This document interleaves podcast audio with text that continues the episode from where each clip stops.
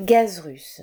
Qui paiera les sanctions Un des plus gros fournisseurs de gaz allemand, Uniper, est au bord de la faillite parce que le gaz russe qu'il achetait bon marché ne lui arrive plus en quantité suffisante.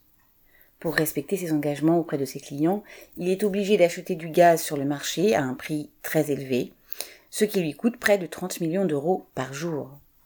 La place de ce fournisseur d'énergie dans l'économie allemande est telle que de très nombreuses entreprises pourraient être entraînées par sa chute, et le gouvernement allemand envisage de le nationaliser.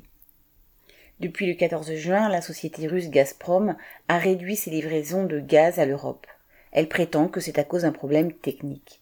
Mais c'est, de fait, une contre-attaque au boycott que les États-Unis essayent d'imposer depuis le début de la guerre en Ukraine car cette réduction des livraisons a entraîné l'envol des prix du gaz. Gazprom en a profité, vendant moins, mais beaucoup plus cher. En revanche, cela a fait paniquer les dirigeants européens, qui craignent de ne pas pouvoir constituer des stocks suffisants pour l'hiver.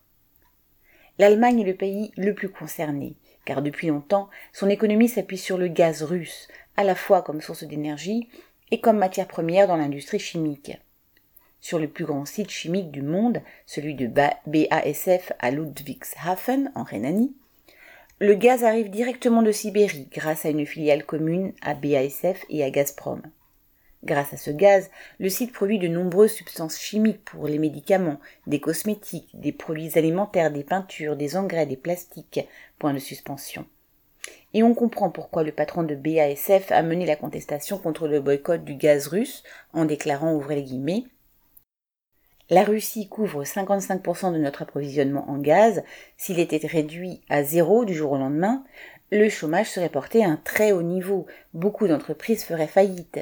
Pour le dire clairement, cela pourrait plonger l'économie allemande dans sa plus grave crise depuis la Seconde Guerre mondiale. Et le gaz n'est qu'un exemple parmi d'autres.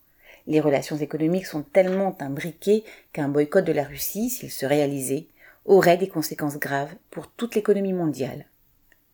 Et l'exemple du site de BASF illustre les contradictions de l'économie capitaliste actuelle. D'un côté, ce site a besoin de ramifications mondiales pour fonctionner, et cela lui permet d'avoir une capacité de production débordant largement le seul marché allemand et même européen. Mais de l'autre, cet outil de production exceptionnel est la propriété d'un tout petit nombre d'actionnaires qui sont seuls à décider de son utilisation et les rivalités entre puissances capitalistes font que les frontières des différents États nationaux pourraient lui couper les ailes. Il n'y a qu'en abolissant la propriété privée des moyens de production et en abolissant les frontières entre nations que l'économie mondiale pourrait se développer sur une nouvelle base. Pierre Royan.